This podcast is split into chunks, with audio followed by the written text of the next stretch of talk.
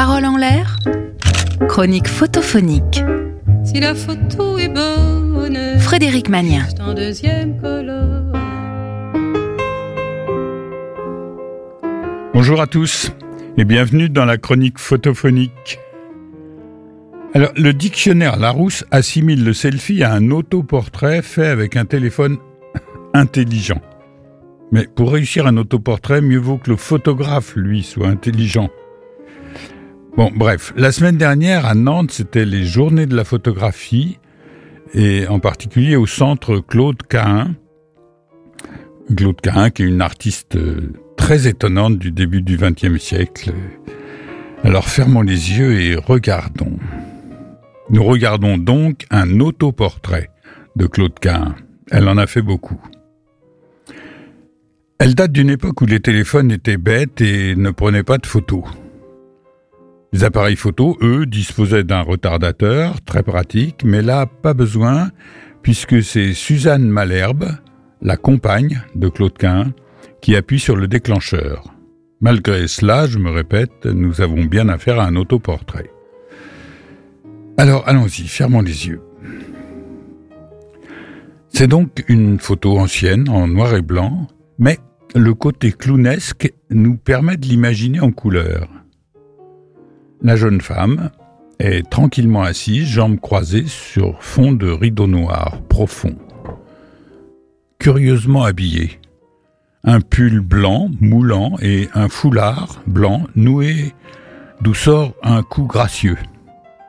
Une jupe courte ou short noir et ceinture blanche. Des collants blancs et sans doute de longues bottes noires, mais elles sont coupées par le bas de l'image. Les avant-bras sont gainés de ce qui ressemble à du cuir noir. Une main longue et fine posée sur une cuisse assez forte, l'autre main, la droite, levée, poing fermé, tenant une baguette rigide vers le bas au bout de laquelle est fixé un visage aux yeux vides, un masque, sérieux, légèrement androgyne. Le visage du masque est tellement vivant qu'il y a quelque chose de cruel dans la manière de le montrer.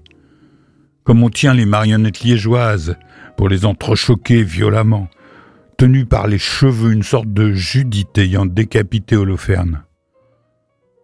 Le côté cirque de l'ensemble n'arrive pas à effacer cette impression de cruauté.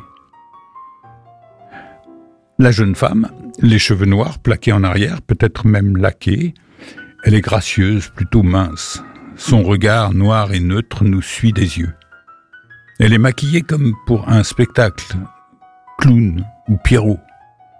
La bouche très dessinée en cœur et un petit cœur rouge sur chaque joue.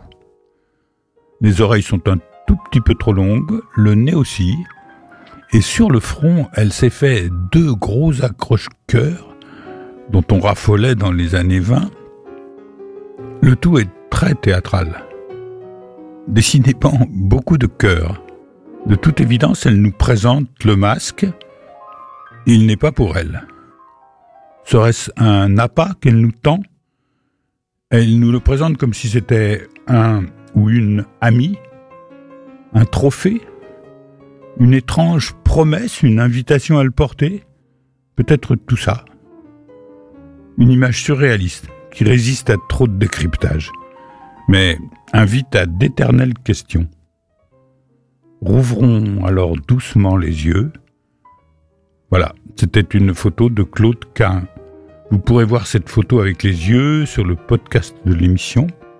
Bonne semaine et à mercredi prochain sur Sun. Réécoutez cette chronique sur le site et l'appli de Sun.